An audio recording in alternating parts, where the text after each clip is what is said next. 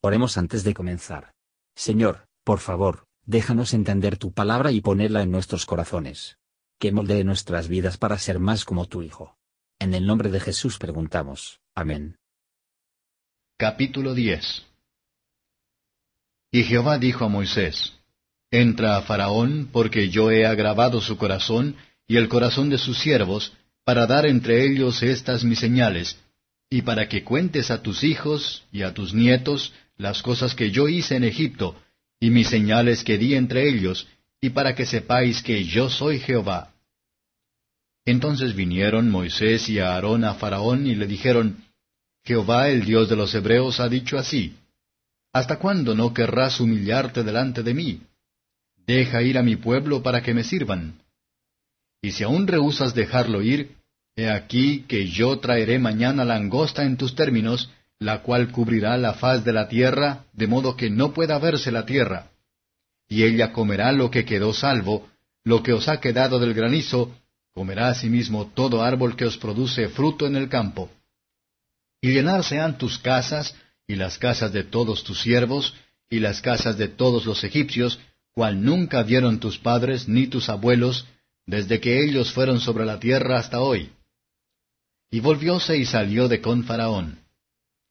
Entonces los siervos de Faraón le dijeron, ¿Hasta cuándo nos ha de ser este por lazo? Deja ir a estos hombres para que sirvan a Jehová su Dios. ¿Aún no sabes que Egipto está destruido? Y Moisés y Aarón volvieron a ser llamados a Faraón, el cual les dijo, Andad, servid a Jehová vuestro Dios. ¿Quién y quién son los que han de ir? Y Moisés respondió, Hemos de ir con nuestros niños y con nuestros viejos, con nuestros hijos y con nuestras hijas, con nuestras ovejas y con nuestras vacas hemos de ir, porque tenemos solemnidad de Jehová. Y él les dijo, Así sea Jehová con vosotros, como yo os dejaré ir a vosotros y a vuestros niños. Mirad cómo el mal está delante de vuestro rostro.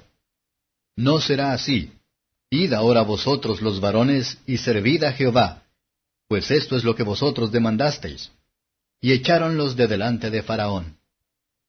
Entonces Jehová dijo a Moisés, Extiende tu mano sobre la tierra de Egipto para langosta, a fin de que suba sobre el país de Egipto y consuma todo lo que el granizo dejó.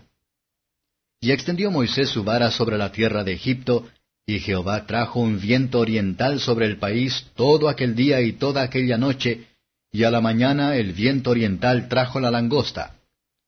Y subió la langosta sobre toda la tierra de Egipto, y asentóse en todos los términos de Egipto en gran manera grave. Antes de ella no hubo langosta semejante, ni después de ella vendrá otra tal. Y cubrió la faz de todo el país, y oscurecióse la tierra, y consumió toda la hierba de la tierra y todo el fruto de los árboles que había dejado el granizo, que no quedó cosa verde en árboles ni en hierba del campo por toda la tierra de Egipto. Entonces Faraón hizo llamar a priesa a Moisés y a Aarón y dijo, He pecado contra Jehová vuestro Dios y contra vosotros. Mas ruego ahora que perdones mi pecado solamente esta vez, y que oréis a Jehová vuestro Dios que quite de mí solamente esta muerte. Y salió de con Faraón, y oró a Jehová. Y Jehová volvió un viento occidental fortísimo, y quitó la langosta, y arrojóla en el mar Bermejo. Ni una langosta quedó en todo el término de Egipto.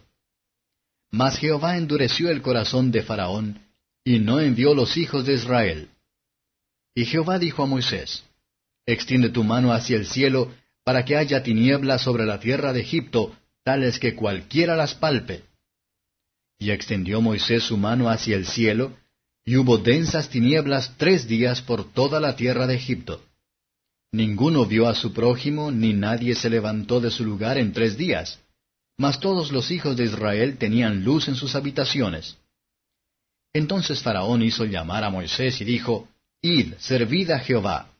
Solamente queden vuestras ovejas y vuestras vacas. Vayan también vuestros niños con vosotros. Y Moisés respondió, Tú también nos entregarás sacrificios y holocaustos que sacrifiquemos a Jehová nuestro Dios.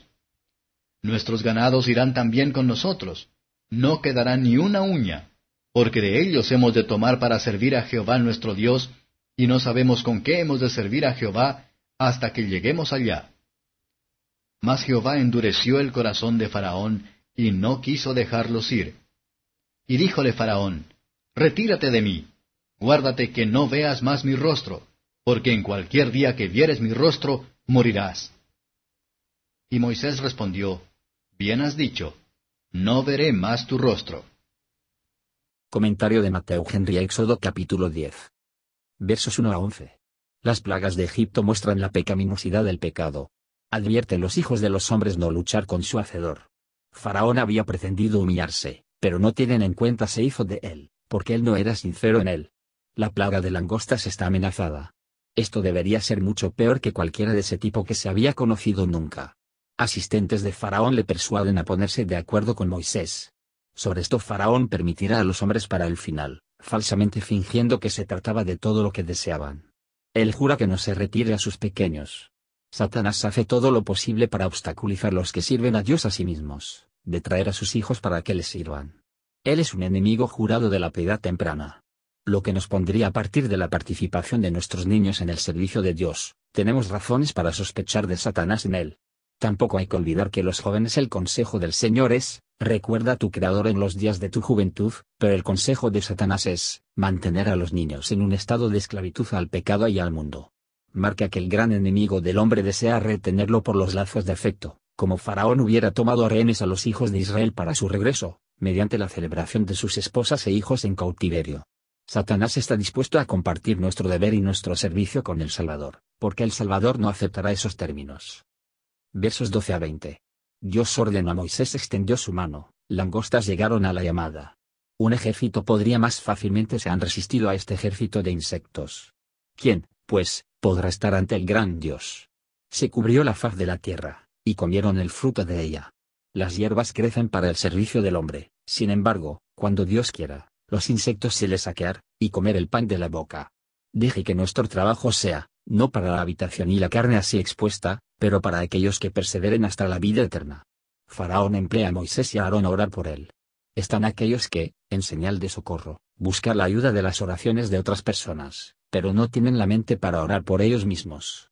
Demuestran con ello que no tienen el verdadero amor a Dios, ni ningún deleite en la comunión con Él. Faraón desea solamente que esta muerte fuese quitado, no este pecado. Quiere deshacerse de la plaga de langostas, no la plaga de un corazón duro, que era más peligroso. Un viento oriental trajo la langosta, viento del oeste se los lleva. Cualquiera que sea el punto que el viento se encuentra, que está cumpliendo con la palabra de Dios, y se convierte en su defensor. El viento sopla de donde quiere, como a nosotros, pero no es así, ya que respeta a Dios. Fue también un argumento para su arrepentimiento. En el presente, parecía que Dios está dispuesto a perdonar, y rápido para mostrar misericordia. Si lo hace en las fichas hacia el exterior de la humillación, ¿qué va a hacer si somos sinceros? Oh, que esta bondad de Dios nos puede llevar al arrepentimiento. Faraón regresó a su resolución de nuevo, no dejar ir al pueblo. Los que a menudo han desconcertado a sus convicciones, están con justicia dadas las concupiscencias de sus corazones. Versos 21 a 29. La plaga de la oscuridad trajo sobre Egipto era una plaga terrible. Era la oscuridad que puede ser sentida, tan densa era la niebla. Es sorprendido y aterrorizado. Continuó tres días, seis noches en uno, tanto tiempo los palacios más Lightsom eran mazmorras. Ahora Faraón tuvo tiempo de considerar, si es que hubiera mejorado. La oscuridad espiritual es la esclavitud espiritual, mientras Satanás ciega los ojos de los hombres que no ven, que une las manos y los pies, que no trabajan para Dios, ni se mueven hacia el cielo. Se sientan en la oscuridad. Fue justo delante de Dios por lo tanto para castigar, la ceguera de sus mentes les trajo esta oscuridad del aire, nunca nunca fue tan cegado la mente como Faraón, era aire tan oscura como Egipto. Vamos tememos las consecuencias del pecado, si tres días de oscuridad eran tan terrible, ¿cuál será la oscuridad eterna? Los hijos de Israel, a la vez, tenían luz en sus habitaciones. No debemos pensar que compartimos en misericordias comunes como una cuestión de rutina, por lo que debemos y no gracias a Dios por ellos. Muestra el favor especial que lleva a su pueblo. Donde quiera que haya un verdadero israelita, aunque en este mundo de tinieblas, hay luz, hay un hijo de la luz. Cuando Dios hizo la diferencia entre los israelitas y los egipcios, que no hubiera preferido la pobre casa de un israelita con el hermoso palacio de un egipcio? Hay una diferencia real entre la casa del impío, que está bajo una maldición, y la morada de los justos, que es bendito.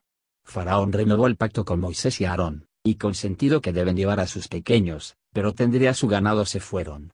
Es común que los pecadores puedan negociar con el Dios Todopoderoso, por lo tanto tratan de burlarse de Él, pero se engañan a sí mismos. Los términos de la reconciliación con Dios están tan fijos, que aunque los hombres les niegan que hace tanto tiempo, que no es posible que modificarlos, o llevarlos inferior. Tenemos que llegar a la demanda de la voluntad de Dios, no podemos esperar que Él debe condescender con los términos de nuestros deseos harían. Con nosotros y nuestros hijos, debemos dedicar todas nuestras posesiones materiales al servicio de Dios, no sabemos qué uso se hará de cualquier parte de lo que tenemos. Faraón se interrumpió abruptamente la conferencia, y decidió tratar no más.